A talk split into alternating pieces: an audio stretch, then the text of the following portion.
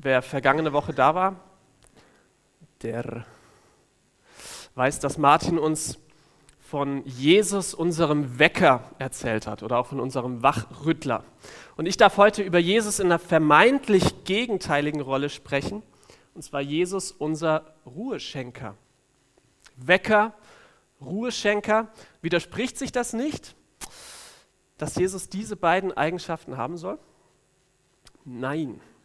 Und um uns ein bisschen deutlicher zu machen, wie der Wecker mit dem Ruheschenker zusammenpasst, möchte ich heute mal das Bild einer Arbeitswoche verwenden. Im Normalfall dauert so eine Arbeitswoche äh, von Montag bis Freitag, manche haben auch eine Sechstagewoche. Ähm, aber in dieser Arbeitszeit brauchen wir in der Regel morgens einen Wecker. Ich zumindest, damit äh, ich pünktlich zur Arbeit komme. Und dann folgt auf die Arbeitswoche das Wochenende. Und hier brauchen wir, oder ich zumindest, in der Regel keinen Wecker, weil eher Ausschlafen angesagt ist oder weil ich sowieso von meinen Kindern geweckt werde. Ähm, genau. Und wer sich unter der Woche nicht zur Arbeit wecken lässt, der wird am Wochenende auch nicht zur Ruhe kommen. Ähm, denn er wird entweder die Arbeit am Wochenende nachholen müssen oder er wird am Samstag die Kündigung auf dem Tisch liegen haben, weil er eben nicht zur Arbeit kam. Und beides sind ja dann Fälle, die uns am Wochenende nicht unbedingt zur Ruhe verhelfen. Ja.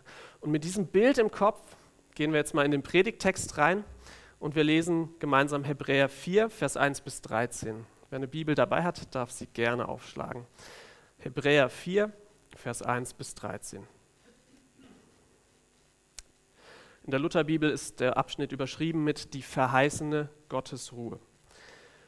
So lasst uns nun mit Furcht darauf achten, dass keiner von euch etwa zurückbleibe, solange die Verheißung noch besteht, dass wir zu seiner Ruhe kommen. Denn es ist auch uns verkündigt wie jenen, aber das Wort der Predigt half jenen nichts, weil sie nicht glaubten, als sie es hörten. Mit jenen ist das Volk Israel gemeint. Ich komme gleich nochmal drauf zurück. Denn wir, die wir glauben, gehen ein in die Ruhe, wie er gesprochen hat. Psalm 95, Vers 11. Ich schwor in meinem Zorn, sie sollen nicht zu meiner Ruhe kommen. Nun waren ja die Werke von Anbeginn der Welt fertig. Denn so hat er an einer anderen Stelle gesprochen vom siebten Tag, 1. Mose 2, Vers 2. Und Gott ruhte am siebten Tag von allen seinen Werken. Doch an dieser Stelle wiederum, sie sollen nicht zu meiner Ruhe kommen. Da es nun bestehen bleibt, dass einige zu dieser Ruhe kommen sollen und die, denen es zuerst verkündigt ist, nicht dahin gekommen sind wegen des Ungehorsams, bestimmt er abermals einen Tag, ein Heute und spricht nach so langer Zeit durch David, wie eben schon gesagt, heute, wenn ihr seine Stimme hören werdet, so verstockt eure Herzen nicht. Denn wenn Josua sie zur Ruhe geführt hätte, würde Gott nicht danach von einem anderen Tag geredet haben. Es ist also noch eine Ruhe vorhanden für das Volk Gottes. Denn wer zu Gottes Ruhe gekommen ist, der ruht auch von seinen Werken, so wie Gott von den Seinen. So lasst uns nun bemüht sein, zu dieser Ruhe zu kommen, damit nicht jemand zu Fall komme durch den gleichen Ungehorsam. Denn das Wort Gottes ist lebendig und kräftig und schärfer als jedes zweischneidige Schwert und dringt durch, bis es scheidet Seele und Geist, auch Mark und Bein und ist ein Richter der Gedanken und Sinne des Herzens. Und kein Geschöpf ist vor ihm verborgen, sondern es ist alles bloß und aufgedeckt vor den Augen Gottes, dem wir Rechenschaft geben müssen.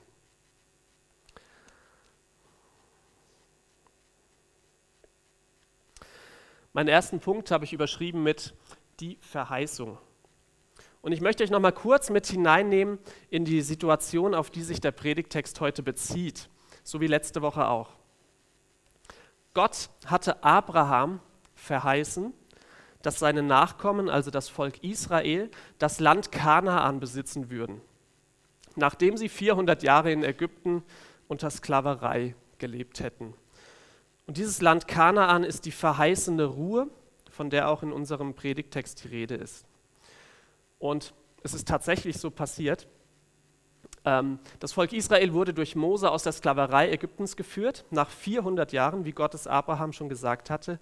Und das Volk Israel wusste, dass sich jetzt die Verheißung Gottes an Abraham erfüllen würde. dass Gott sie eben ins verheißene Land Kanaan führen würde, das Land der Ruhe. Und wir dürfen uns das mal vor Augen malen.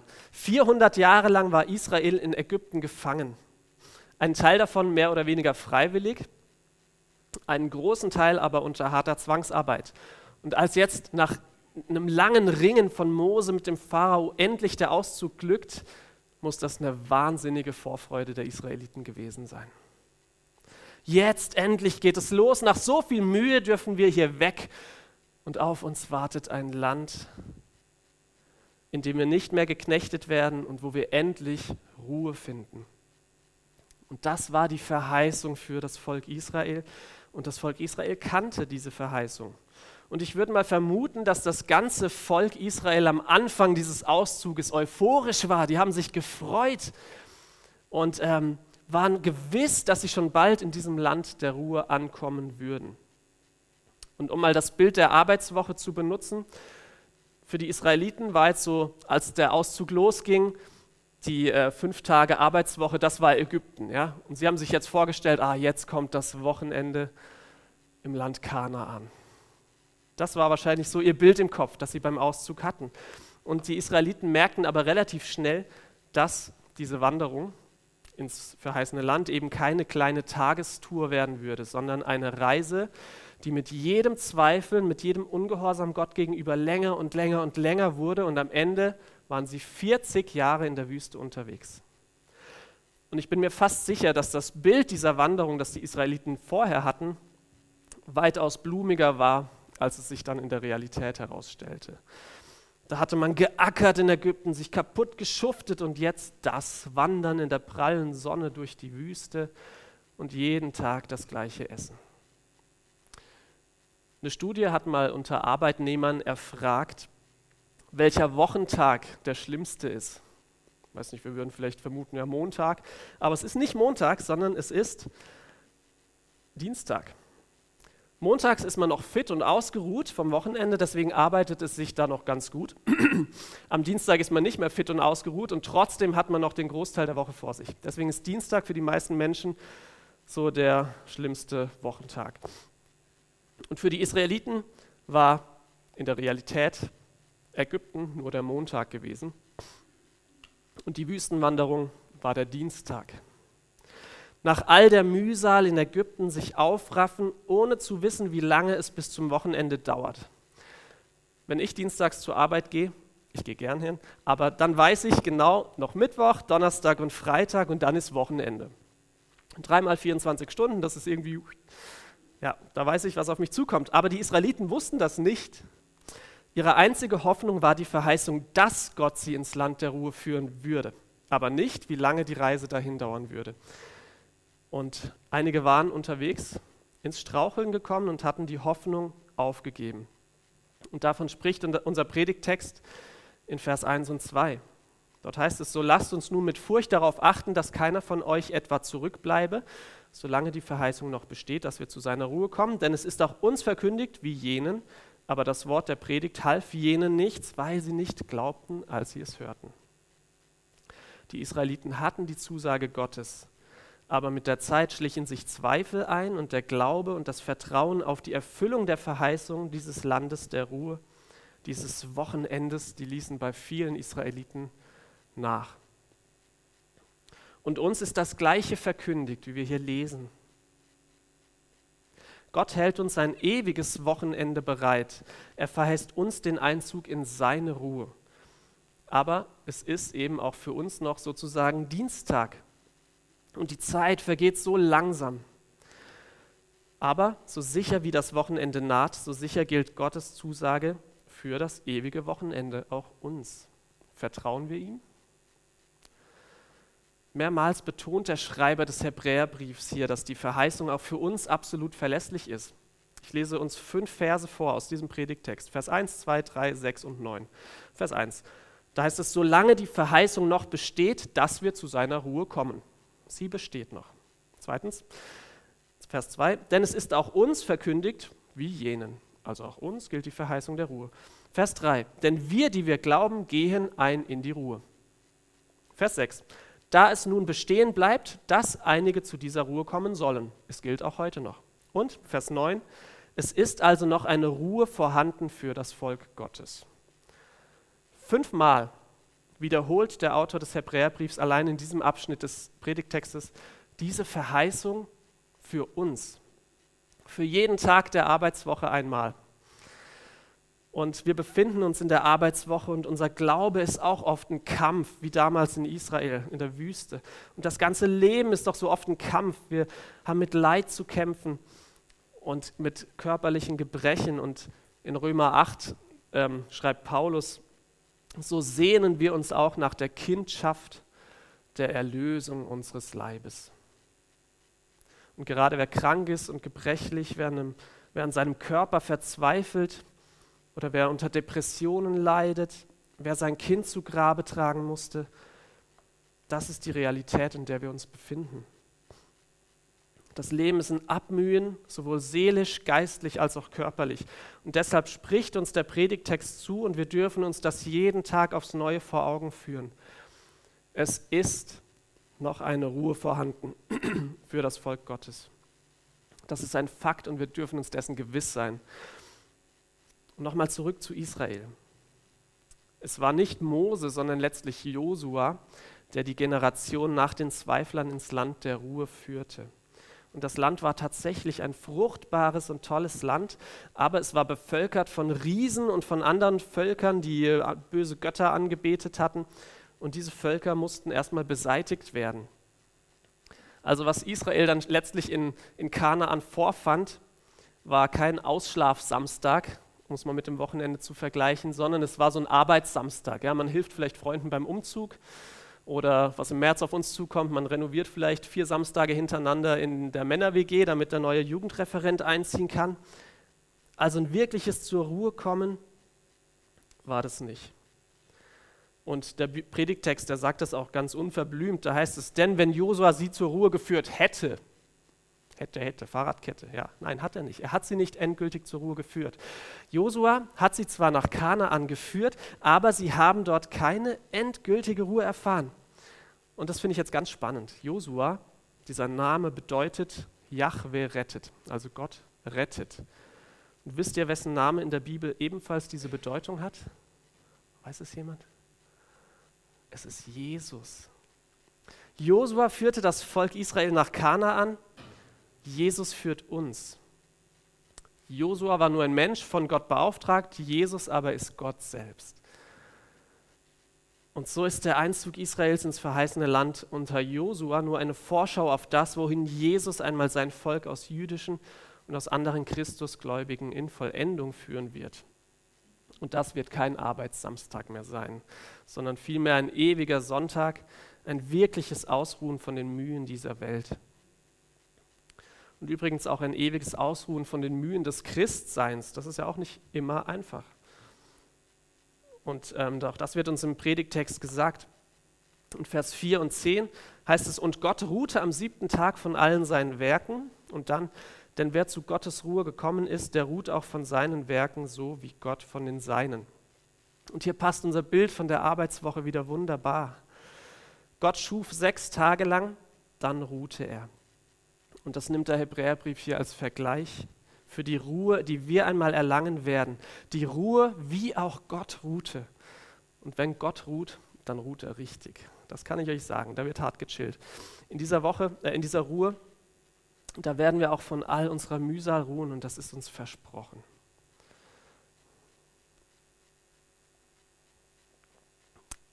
Mein zweiter Punkt, die Warnung. Unser Predigtext ist keine gute Nachtgeschichte, auch wenn es um Jesus den Ruheschenker geht. Nein, unser Predigtext warnt uns ganz eindringlich davor, dass wir vor lauter Dienstag das Wochenende nicht aus dem Blick verlieren.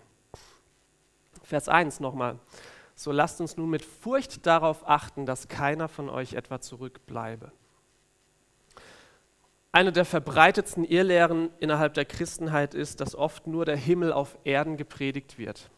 Es bezieht sich alles nur auf das Diesseits. Ich mache mal ein Beispiel. Es gibt einen amerikanischen Pastor. Er leitet die größte Megachurch der USA. Joel Osteen heißt er, mit wöchentlich 40.000 Gottesdienstbesuchern. Also es ist noch Luft nach oben für uns. Und sein bekanntestes Buch heißt Your Best Life Now. also dein bestes Leben jetzt. Und es geht darin letztlich darum, dass man mit Hilfe positiven Denkens das Beste aus seinem Leben macht. Also zum Beispiel, stell dir dich selbst als Siegertyp vor, dann wirst du auch siegen. Oder, es wird noch krasser, stell dir dich selbst in einer großen Villa und einem Porsche vor, dann wirst du dich eines Tages in einer großen Villa und in einem Porsche wiederfinden. Das ist seine Botschaft. Und die Bibel sagt uns aber was ganz anderes. In Philippa 2, Vers 12 da lesen wir, wie wir mit Furcht und Zittern danach streben sollen, selig zu werden. Und hier wird deutlich, dass es Gott eben nicht darum geht, uns hier auf Erden ein möglichst angenehmes Leben zu verschaffen. Sicher, er tut das manchmal und auch ich erlebe immer wieder, wie liebevoll Gott mich versorgt, aber das ist nicht das, worum es letztlich geht. Unser ewiges Heil liegt Gott mehr am Herzen als unser irdisches Heil. Und wenn unsere Gedanken nur noch darum kreisen, dass wir das Beste aus unserem Erdenleben rausholen, dann besteht die Gefahr, dass Gesundheit und Materielles zum Götzen werden und wir Jesus aus dem Blick verlieren. Und davor warnt uns unser Predigtext. Also wir werden hier ganz konkret ermahnt, in unserem Leben eine Furcht um unser eigenes Heil zu etablieren, damit wir nicht unterwegs zurückbleiben.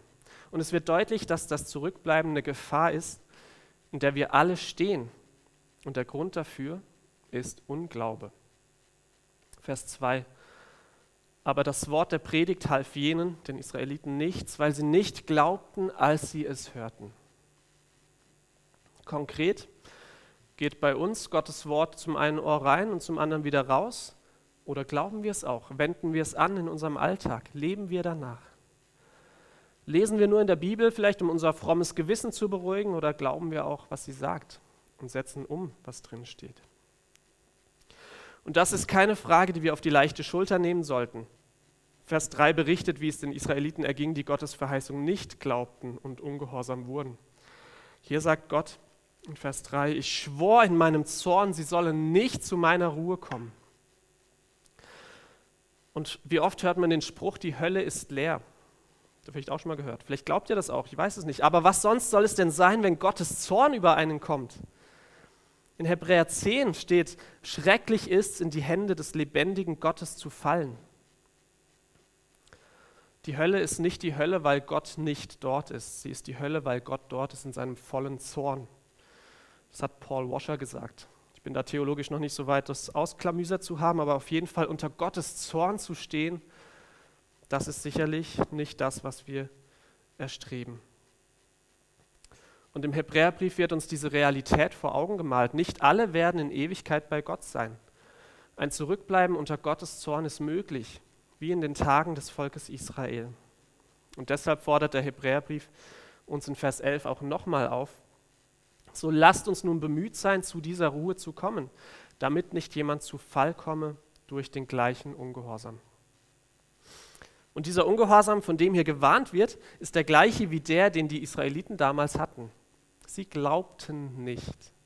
Sie glaubten nicht der Verheißung Gottes durch seine Propheten und dachten, sie sind besser dran, wenn sie ihren eigenen Wegen folgen, anstatt den Wegen Gottes. Und das nennt die Bibel Sünde. Und wir haben heute noch viel mehr als die Verheißungen durch die Propheten. Hebräer 1, Vers 1 und 2, wir hatten neulich eine Predigt drüber. Dort heißt es, nachdem Gott vor Zeiten vielfach und auf vielerlei Weise geredet hat zu den Vätern durch die Propheten, hat er in diesen letzten Tagen zu uns geredet durch den Sohn. Gott redet durch seinen Sohn zu uns. Und er ist Jesus. Und er selbst ist das Wort Gottes. Und es entscheidet sich also im Glauben an ihn, ob wir in das Land der Ruhe, in das ewige Wochenende in Gottes Gegenwart eintreten dürfen oder nicht. Und das sagt auch Jesus selbst im Johannesevangelium Kapitel 12. Wer mich verachtet und nimmt meine Worte nicht an, der hat schon seinen Richter. Das Wort, das ich geredet habe, das wird ihn richten am jüngsten Tag. Glaubst du an Jesus? Vertraust du ihm, dass er dich ins Land der Ruhe führen kann?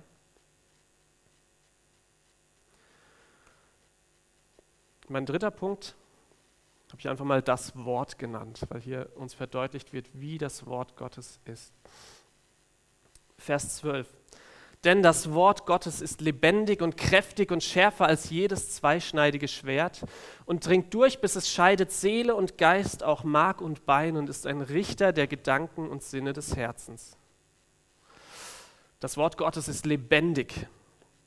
Die Bibel ist kein totes Buch. Es sind keine philosophischen Gedanken irgendwelcher weiser Menschen, die hier ihre Lebenserfahrung weitergeben.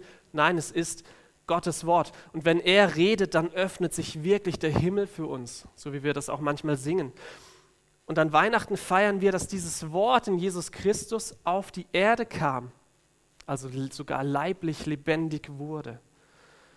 Und durch seinen Tod und seine Auferstehung jeder Mensch Vergebung seiner Sünden und das ewige Leben erhalten kann, wenn er an Jesus glaubt. Dann ist das Wort Gottes kräftig. In Römer 1, Vers 16 lesen wir, dass die Botschaft von Jesus Christus, das Evangelium, dass es eine Kraft Gottes ist. Wozu? Eine Kraft, die selig macht alle, die glauben. Und wer diese Botschaft mit offenem Herzen liest, also nicht von vornherein mit Vorurteilen rangeht oder nicht sein Herz verstockt, wie wir es auch letzte Woche in der Predigt hatten, der wird verändert werden. Das Wort Gottes selbst ist die Kraft, die wir brauchen, um glauben zu können. Und es gibt uns auch Kraft im Zweifeln und Verzweifeln an Jesus und der Verheißung des ewigen Lebens festzuhalten. Also lebendig und kräftig ist Gottes Wort. Es ist absolut vertrauenswürdig und hat die Kraft, uns im Glauben zu bewahren. Aber jetzt kommt die andere Seite. Das Wort Gottes ist nämlich auch schärfer als jedes zweischneidige Schwert. Es ist wahrhaftig eine Waffe. Paulus bezeichnet es auch als das Schwert des Geistes in Epheser 6. Also ein echtes Kampfgerät. Ja. Wenn man so eine Bibel, die ist ja schon dick, meine geht jetzt noch, aber wenn man sich die mal anguckt, wenn man die wirft, ähm, das könnte schon wehtun. Aber darum geht es weniger. Es geht auch nicht in erster Linie darum, dass wir mit der Bibel die bösen Ungläubigen bekämpfen.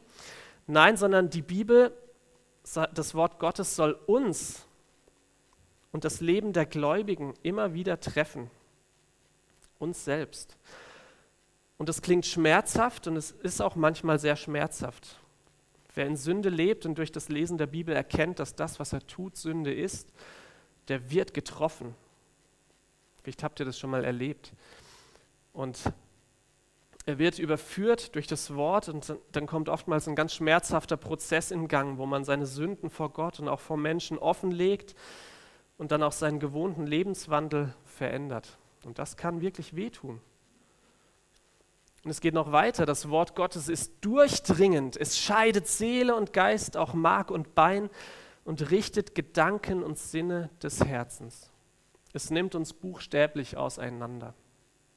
Bis in die tiefen Abgründe unseres Herzens dringt es durch und wird spätestens im Gericht nach dem irdischen Tod alles offenlegen, was jemals von uns getan, versäumt oder auch nur gedacht und gesagt wurde. Ich muss zugeben, ich finde diesen Gedanken sehr erschreckend. Und es geht noch weiter. Hier wird es bestätigt in Vers 13, kein Geschöpf ist vor ihm verborgen, sondern es ist alles bloß und aufgedeckt vor den Augen Gottes, dem wir Rechenschaft geben müssen.